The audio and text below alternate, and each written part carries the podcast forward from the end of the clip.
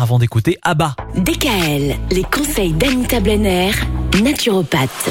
Les hormones nous gouvernent-elles? C'est la question qu'on se pose depuis lundi. On parle cette semaine des hormones qui sont bénéfiques pour nous, Anita. Aujourd'hui, on s'intéresse plus spécifiquement à la sérotonine.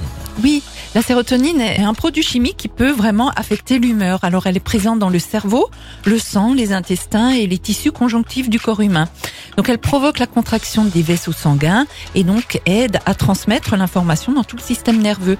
Elle joue également un rôle dans le fonctionnement cérébral. Hein. Alors même si les scientifiques ne comprennent pas encore le fonctionnement de la sérotonine au niveau de l'humeur, ben, des études ont vraiment établi un lien entre le faible taux de ce neurotransmetteur et les troubles de l'humeur. Et il se peut qu'elle ait un rôle à jouer vraiment dans la dépression. Donc la réduction des niveaux de sérotonine dans le cerveau peut être une cause de problèmes de mémoire et également de mauvaise humeur. Ah. Voilà. Alors il existe des techniques pour stimuler son organisme afin qu'il produise une quantité suffisante de sérotonine.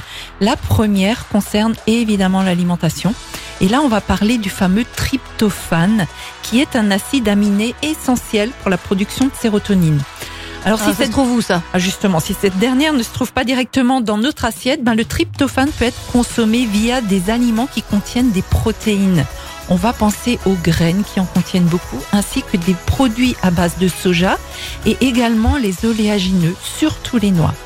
Donc on va penser à consommer des glucides grâce aux fruits, au pain et aux pâtes à base de céréales complètes.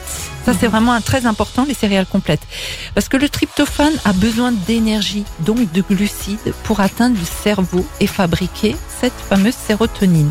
Donc il faut boire suffisamment de liquide, garder toujours un intestin en bonne santé, pratiquer de l'exercice et s'exposer à la lumière du jour quotidiennement.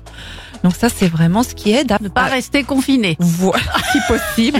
Ou alors on peut mettre au moins si on est confiné, euh, bah, la tête euh, hors de sa fenêtre, mais vraiment la lumière du jour. C'est vrai que la tête dehors. Ça fait libérer de la sérotonine et Dieu sait qu'on en a besoin en ce Mhm. moment.